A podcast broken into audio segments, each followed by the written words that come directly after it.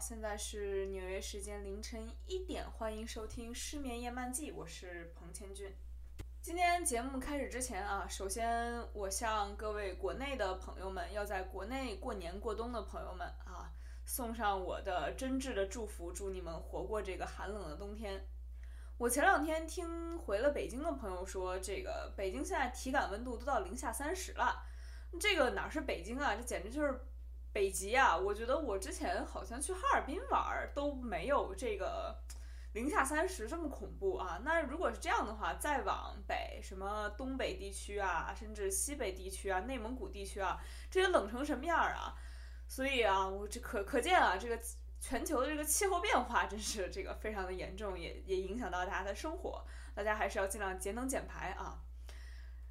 说到这个寒冷的冬天呢，也不知道大家会凭什么度过这个冬天？可能有人说这个凭穿貂，有人说凭地暖、凭暖气，说南方取暖全靠抖，也有靠抖的啊。但是我觉得最重要的可能是要凭希望，什么希望呢？这听着好俗啊！我觉得是凭着一股那个对春天的那个期盼，就是数九天嘛，一九、二九、三九、四九，然后最后就河边看柳了嘛。啊，最后春天总是会来的嘛。那说到这个春天啊，我觉得最近天儿一冷，我们我在北京的家人，我的外公外婆还有我妈，就都开始期待着春天要干点啥。我们家在山区，就是这个北京郊区啊，有一个在山里的小院子，然后就可以种地。这其实也是为了满足我外公外婆退休之后一直特别想种地的冲动啊。这个中国人的特殊技能就是特别特别愿意种点地。所以我昨天呢，就是听见我外公在那儿聊，说家里的竹子其实特别坚挺啊。这个虽然天气冷成这样，家里种的一排竹子并没有死。来年春天呢，可能有竹笋。我说那好啊，把竹笋挖出来吃啊。他说好不容易养活的，谁挖出来给你吃那个？那竹笋肯定要留着，让它长成更好的竹子嘛。这是第一个期待春天的事儿啊，期待春天有竹笋。第二个期待春天的事儿呢，就跟我们家邻居有关。我们家在这个小院子边上有一家邻居，邻居是北京农民，就是地道的农民，就种地为生的，然后也会自己养殖一些鸡鸭、鸡鸭呀，然后养殖一些禽类呀。我们家农民，然后邻居有一天碰见我妈了，就说这个他们想来年开春的时候养一点小猪仔，就是养成大猪之后宰了吃，觉得比外头买的猪肉强。我妈说那好啊，那这样我给你点儿钱。我给你一只猪仔的钱，再给你点儿饲料钱。您买的时候多买一只猪仔，您帮我也养一只，就是混着养。到时候您这个来年春节杀猪的时候分我一头就行了。邻居说行啊，这个于是他们就这么商量定了。就是在这个寒冷的冬天，大家可能在期盼一点红烧肉那样的热量，所以这个直接就安排上了来年春天的小猪仔。说到猪仔呢，我就想到因为。我们家的这个邻居是地道北京人，就是我虽然你听我京腔很重啊，但是只是因为我在北京长大，但是我们一家其实都是南方人，所以我们家做菜啊，猪肉啊都是做的什么南方会做的小炒肉啊，然后或者我们湖北有粉蒸肉啊、粉蒸猪肉丸子啊这些东西，但是北京一说吃猪，我一下就想到两样东西，一个是炒肝儿，一个是卤煮。这两样用猪下水做成的北京小吃，可谓是给我留下了非常非常难以磨灭的心理阴影。先说炒肝儿吧，就是我因为家里不是世世代代住胡同的北京人，所以这个其实我很长时间都不知道炒肝儿长什么样、什么味儿，就是脑子里连这个图像都没有，只是知道有炒肝儿这个东西。然后我第一次真正吃到是这么一个事儿。当时我的那个高中啊，中午大家是可以出校门去吃饭的，所以我们大家有的时候上午最后一节课上完之后就出去，可能有人买点盒饭啊，或者是有有有有钱的吃个必胜客呀，吃个麦当劳这些都有。然后呢，有一天中午我从外面吃完饭回来了，啊，从班里的后门进到班里，就发现班里只有两个人。这两个人呢，我们先说，一个是我们班为数不多的老北京人，就是可能爷爷奶奶就是北京人，然后父亲还是一个做京菜的厨子啊，我们就叫他这个老北京。另外一个情况跟我差不多，属于自己在北京长大，但父母都不是北京人，然后这个我们就叫他，啊，我们叫他暂时叫他外地人吧，好吧。这个在这个故事里都是两个男生啊。我进去的时候，屋里这个氛围很微妙。我看到这两个男生，中间有一个小的咱们那种课桌，然后课桌上呢摆着一个圆圆的小纸碗，就是那种路边有时候你买个烤冷面、买个烤肠，他会拿个小纸碗给你装着，纸碗上插着一个勺。然后呢，这两个男生在桌子的两头，怒目圆圆睁，然后那个争得面红耳赤，两个人那个场面非常尴尬，就不知道是吵起来了还是怎么，总之就是一副争论到一半的样子。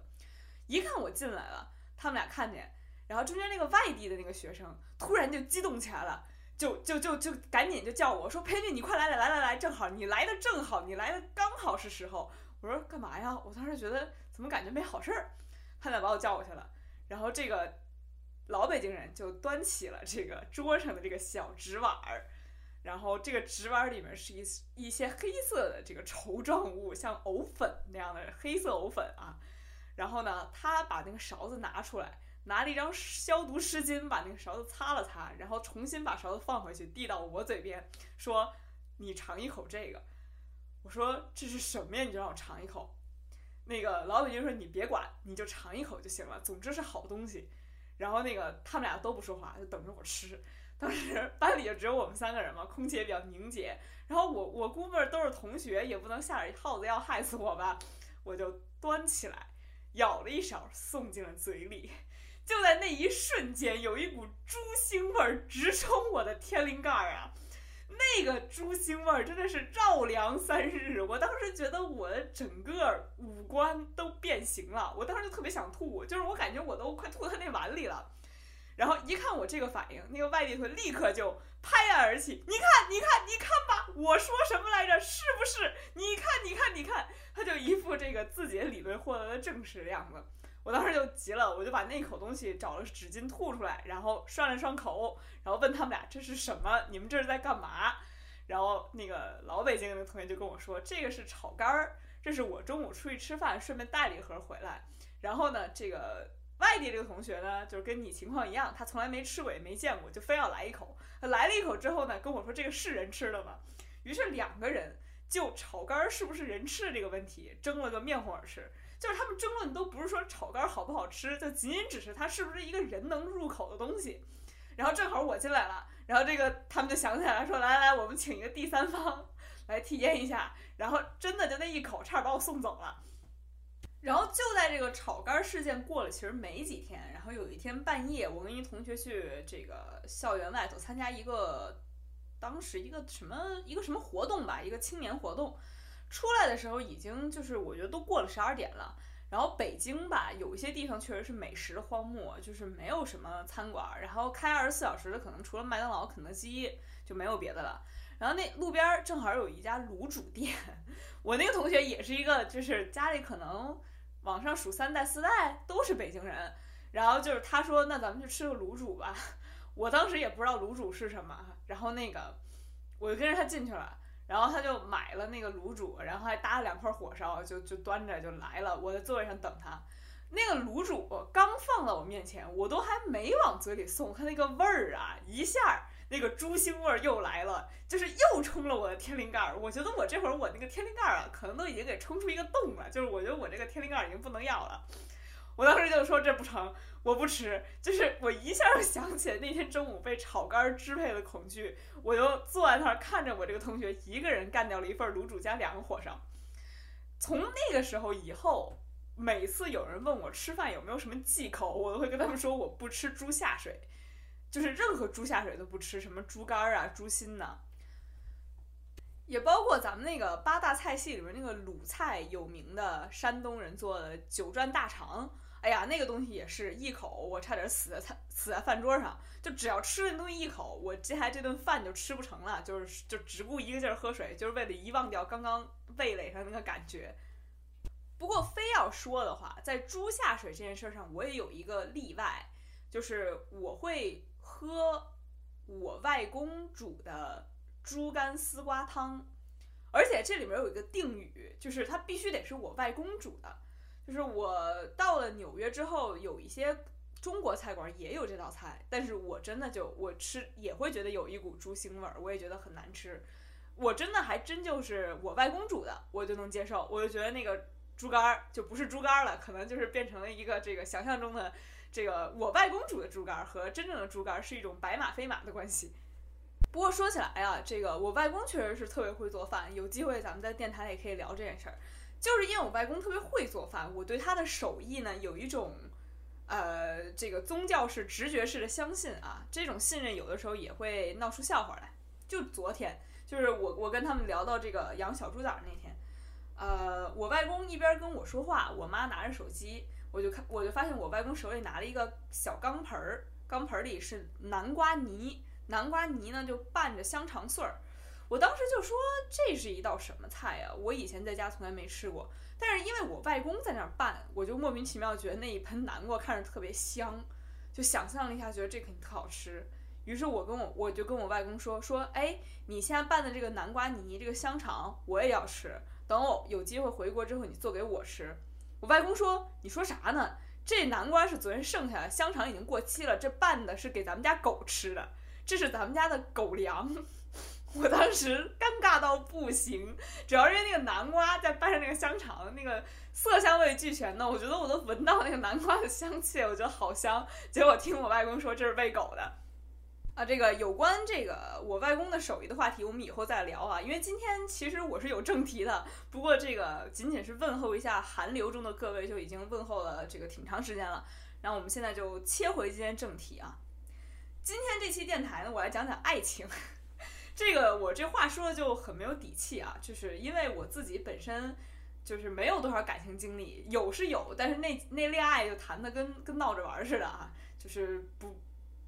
不是那种能给人当老师谈爱情的。但是为什么要做这期节目呢？就是因为我有一位听众朋友啊，这位听众朋友真的对我特别支持，我的好几期电台他都会给我留言，然后跟我讨论，所以我真的觉得特别特别感谢。然后这位听众朋友在我应该是跨年那一期节目里面留言说，问我能不能给他推荐一点跟爱情有关的书、小说或者是诗歌啊。这个我当时跟他说，其实这个题目挺难的，我有点不太敢谈。但是，我这个电台啊，这么长时间以来啊，这个做的很小，就是基本上一直徘徊在黄调的边缘。有这么一个特别支持我的听众朋友，他有这么一个要求，我觉得一定要回应一下啊。所以今天。我就以一个读者的身份来给大家讲讲爱情，而不是亲历者。我作为一名亲历者，这个可能资格不够啊。作为读者还是够的。这个没有没吃过，还没见过嘛啊，见见过猪跑。我们今天来讲讲文学里面的爱情，文学里面的猪跑啊。我想给大家推荐的第一本书来自意大利作家卡尔维诺。意大利作家卡尔维诺有一个短篇小说集，名叫《艰难的爱情》。哎，大家听这个名儿。啊，卡尔维诺这个短篇小说集呢，开篇第一篇短篇小说讲了一个很简单的故事啊，就是一个大户人家雇了一个厨娘，这个厨娘有一天在院子里边洗盘子，准备接下来要做晚饭。这个大户人家呢还雇了一个长工，这个长工是个小男孩儿啊，可能愣头青啊。这个小男孩儿就好像有点喜欢这个厨娘，于是他就想尽各种办法去跟这个厨娘搭话。他跑到这个厨娘面前，手里捧着什么东西，就那个手掌是合上的。他跟这个厨娘说：“啊，我给你看个好东西，我给你一个惊喜。”这厨娘说：“你要给我看什么呀？”他两只手一打开，从里面跳出了一只蚂蚱。厨娘吓一跳：“哎呀，这个什么太恶心了！你赶紧，你赶紧从我这闪开。”于是这个小伙子就失望的走了。过了十几分钟，这小伙子又回来了。手里还是捧着什么东西，说：“我给你看个更好的。”手一打开，里面蹦出一只蜘蛛。这个厨娘就更害怕了，说：“你赶紧躲开我这儿。”小伙子又走了。然后这样重复了好几次啊，这个小伙子从手手中分别变出了什么蜈蚣啊、螳螂啊、这个青蛙呀都有，总之就是些这个可能会出现在一些巫婆的配料里面这些小虫子啊，都就是厨娘当然都觉得很恶心。这故事结构就是这么简单，它作为这个艰难的爱情的开篇第一篇，我觉得真的特别好。为什么？就是因为它传达出了一个简单的信息，就是所谓的爱情，就是你自以为给提对方提供了你觉得好的东西，但是这个东西并不是对方所喜欢、所需需要，甚至是所容忍的。你的这个。长这个年轻的小长工在追求这个厨娘的过程中，其实是在满足他自己一个可能捕捉各种昆虫的这么一个兴趣爱好，而他孜孜不倦的不断用这种方式去挑逗这个厨娘，虽然不断的在失败，但他完全没有改进的意思，他根本就没有发现他的这个大方向就是错的。我觉得这个就作为艰难的爱情的开篇，实在是太妙了。就正如之前我曾经跟大家推荐过啊，三岛由纪夫有一本书叫。不道德教育讲座里面有这么一句话：情侣们在一起时从不觉得无聊，正是因为他们总是忙着在讲自己的事儿。这句话我觉得真的太有道理了。就是说，这个情侣关系说到底就是你有一些奉献的冲动，你有爱他人的冲动，但是你要是在大街上找一个陌生人，送给他很多的蜘蛛、螳螂这种，或者是送给他你很多那些废料一样的情话和思想。那对方肯定觉得你是个疯子，但是，一旦你跟一个人建立了情人关系，你们俩是亲密关系了，你就可以一股脑的以爱的名义把你这些垃圾全都倒给他。那么，从卡尔维诺这篇短篇小说里，我们似乎觉得爱情是一种对自我奉献欲望的满足。那其实，我觉得还有另外一种文学上的理解，就是爱情可能是对你自己所没有东西的一种补足，就比如说对你原生家庭的那种补足，或者对你自己性格的一种补足。以这个为代表的，我想推荐给大家我最喜欢的法国作家啊，女作家玛格丽特·杜拉斯的《情人》这本书，其实啊，可能大家应该多多少少都听过啊，因为这本书有个电影是是是啊，是一个挺挺有名的中国男演员和一个法国小女孩演的啊。这个故事呢，讲的就是在法属印度支那，就是这个现在越南啊，法国殖民地时期呢。有一个十五岁的白人小女孩和一个三十岁的中国富二代，这个有钱人有钱人家庭的男性啊谈恋爱的故事，就是谈了很短的一段时间。这本书最后一句话是，整个小说最后一句话是，他说他将爱她一直到他死，就是我爱你一直到我死。所以人们总是有一种误解，就觉得这本书讲的应该是爱情。啊，应该讲的是，当你老了，我依旧爱你衰老的容颜。但是在用不同的语言一遍遍的读，读了五遍以上这本小说之后，因为我真的特别喜欢，我开始觉得这本书讲的其实是家庭，就是这个十五岁的小女孩有很多的家庭问题，这个三十岁的中国男性也有很多家庭问题，他们俩凑在一起，在一个小房间里自说自话的。尝试着去愈合自己从原生家庭里带来的问题，凑成了这样一对儿疗伤式的情侣，共患难式的情侣。啊，这本书也是，我觉得虽然故事非常简单，但它那种语言风格啊，那种絮语的风格呀，那种像诗意化的语言，那种碎片化的表达，那种有点像。在昏黄的灯光下，有一个老太太在断断续续的给你讲自己年轻时候事儿，这种语言风格啊是非常有氛围的。我也建议大家去读一读原文。我今天要给大家推荐的第三本跟爱情的小说呢，就要离开西欧了啊，因为卡尔维诺是意大利人，杜拉斯是法国人。我接下来要给大家推荐一个这个中国的，而且是当代作家的作品，这个作家叫阿乙。啊，是最近怎么说？我觉得新锐作家里面写的也比较好的。阿乙属于他曾经是一名基层干警，就是在乡镇做过警察，所以他手里有一些我觉得别的当代作家绝对没有的素材和材料。这些材料导致他的小说别有一番风味。虽然我觉得他的这个语言吧，语言风格呢，有有有一股特别重的翻译腔，就是你会感觉阿姨很有可能他的这个文学的培养过程是由一些翻译作品，由中国人翻译的法国作品，或者是中国人翻译意大利作品培养起来的，所以他自带一股翻译腔，也他的模仿卡夫卡和加缪这些作家的痕迹特别重，呃，导致他的这个语言其实有点别扭。但是我建议大家就忽略语言看故事，因为他。选择故事和讲故事的能力，我觉得是很强的，而且也也有一些故事真的是匪夷所思啊。今天想给大家推荐的他的这个短篇小说叫《情人节爆炸案》，收录于他的《鸟看见我了》。这个情人节爆炸案呢，就一听这个名儿，大家就知道啊，这样结合上他是一警察，其实是一个有点悬疑类的小说。它是以一个年轻警官的视角来叙述一起爆炸案。就是在有一年情人节二月十四号这一天，有一辆公交汽车啊，在过桥的时候就炸了，啊，然后一个公交车的人就都炸成了碎片，炸成了尸块。于是这个小警察就奉命啊，用花了一年还是两年的时间去调查到底是怎么回事儿。就这肯定是个自杀式袭击，因为这个他们发现这个呃炸弹是绑在人身上的，然后这两个炸弹犯也一起死在了这个公交车上。于是他们就去探寻这两个炸弹犯背后的事儿。鉴于它是一个悬疑小说呢，我在这我在这儿呢就不给大家剧透，不给大家兜这个底了，就最后是怎么回事儿。但是我可以暗示大家一下，就是这是一个爱情故事，就是这是一个隐藏在悬疑小说背后的爱情故事。嗯，在这个小说的开篇呢，其实是描写了这个经历过炸弹之后，这个现场啊非常血腥，就是这儿有一个手指头，那儿有一个脚，这种场面，所有的警官探员啊到了现场就都吐了。这个年轻年轻探员的角度呢，他说了这么一句话，他说：“我看到后也受不了，我给女友打电话，我爱你，保护你一生一世。”这个年轻警官呢，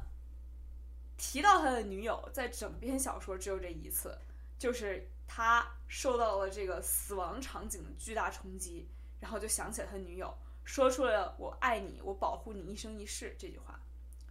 像这种话，尤其咱们这个东亚人吧，这个感情比较收敛，你会觉得好像，除非在求婚的时候，或者是遇到什么大事儿，你不会跟谁说“我保护你一生一世”，所以就是。爱情就是你受到了一些冲击，你受到了外物的冲击，你看到了人的生命原来这么脆弱，原来你随便的上了公交车，你有可能就再也下不来了，也有可能你今天上午还见到的人，下午就变成碎尸了。当你受到这种无常的冲击的时候，想到第一个人是那个你要保护一生一世的人啊。虽然这个我也不知道这个警官是怎么打打算怎么从这个爆炸这种这种完全。飞来横祸身上保护他的女友啊，但是我觉得这份心是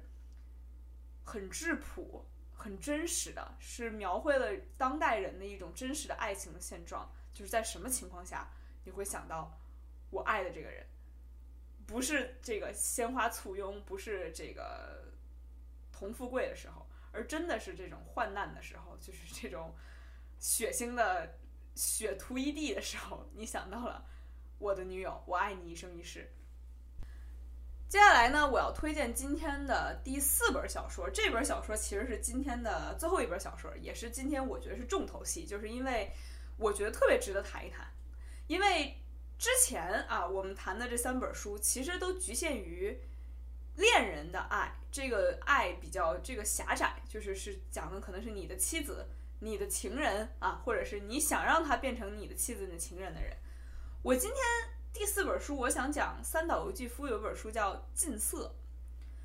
为什么要说这本书呢？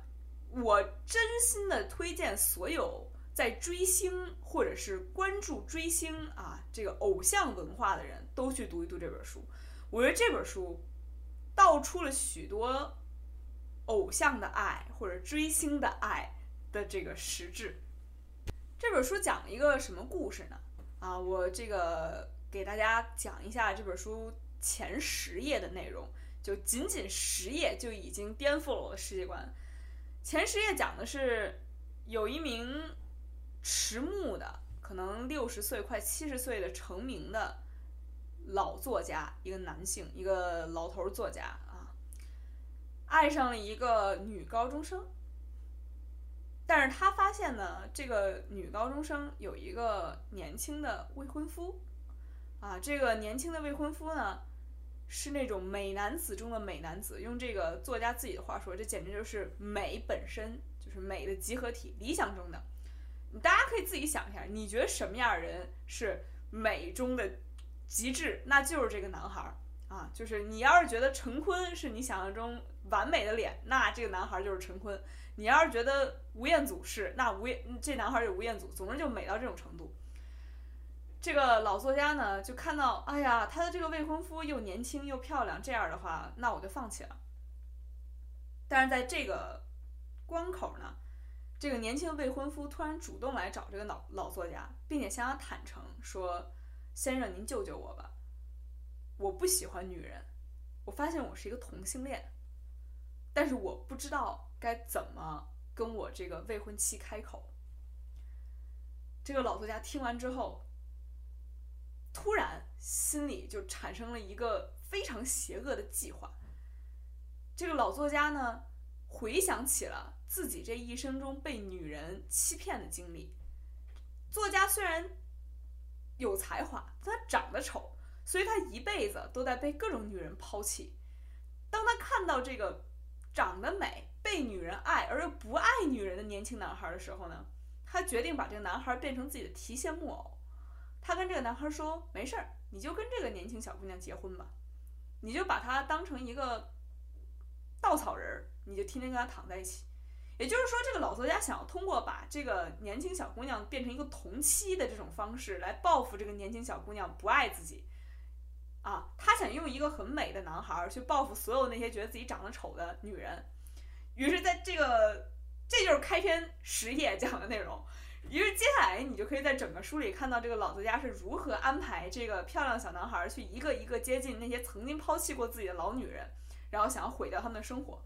具体这个最后是怎么发展呢？我这个各位看官啊，就各位读者可以自己去探索一下。我之所以觉得这本书适合所有的这个追星人士读一读呢，就是因为。我不认为他在单纯讲同性恋或者异性恋的题材，我觉得他讲的就是到底什么是美，到底什么是爱。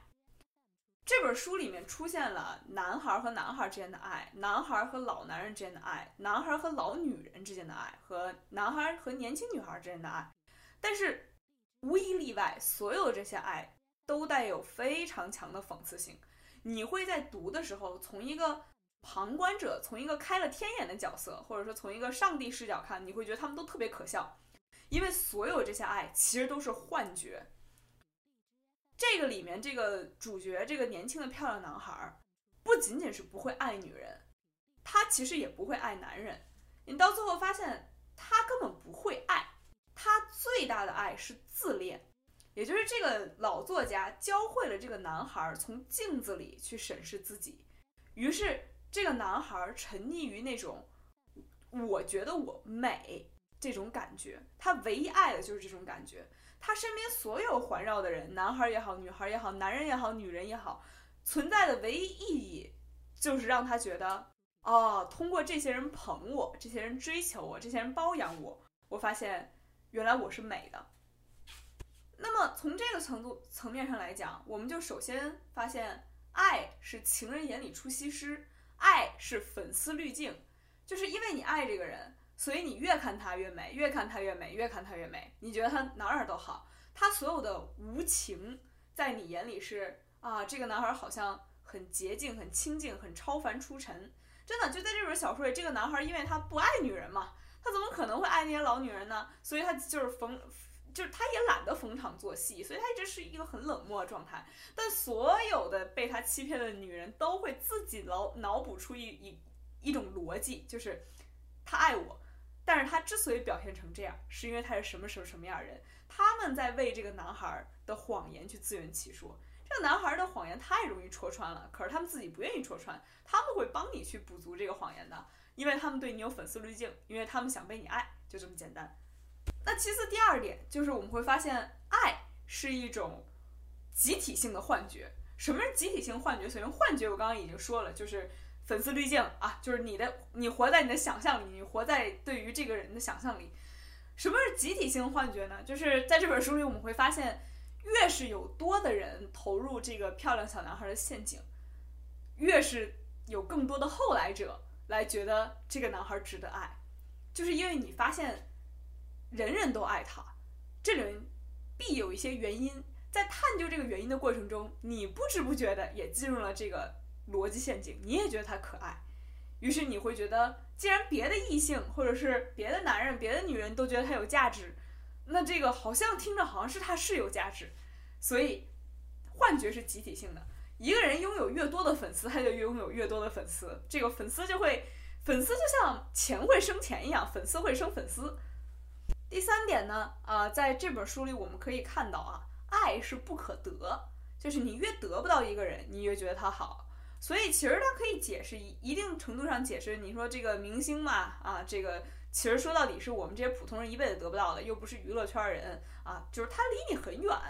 你也不用去包容或者容忍他身上那些缺点，然后你也知道自己一辈子也不可能真的，你可能成为他的女友粉，但你要成为他女友，这个任重而道远。但是这反而让他觉得，嗯，让让你觉得这个明星好像更好了。就像这个近色里面有一个有一句话啊，我读给大家听。这句话是一个爱上了这个年轻漂亮小男孩的老女人写的。她说：“你是一座墙壁，对于外敌来说就是万里长城。你是绝不会爱上我的情人，正因为这样，我才敬慕你。现在还是这样敬慕你。”啊，就是这个，你越是万里长城，越是难以入侵，就越会有很多的人跃跃欲试。就像我刚刚说到的啊，这本书里所有的爱情都是幻觉，所有的爱情都是想象，所有的爱情都充满了一种黑色幽默，一种嘲讽。其实最后这种嘲讽也会落到这个被爱的年轻男孩自己身上，因为他会陷入一种我们现在流行说法叫存在主义危机，就是我到底是什么这个问题。就是这个男孩。在他巨大的自恋里，其实是失去了自我的，因为他发现，只有被人爱的时候，他才能隐隐约约觉得摸到一点自己的痕迹。到最后，可能他发现这个女人在跟他说话，他觉得他真的在跟我说话吗？还是他在跟想象中的另外一个人？这屋里是是否存在一个跟我有同样的影子、同样的形体、同样的声音，但不是我的人？那那个我是谁呢？也就是他开始把自己的皮囊和自己的精神一步一步的给他拆离开，他没法在其中找到一个平衡，他就陷入这种自我怀疑或者说自我迷茫的这种漩涡当中。可能所以就是说，这种集体性、幻觉性的爱，其实说到底有点害人害己那个意思吧，就是，嗯，被爱的人最终也被这种爱所吞噬、所反噬。不过这本书里，我倒也觉得不是完全没有成功的爱情。他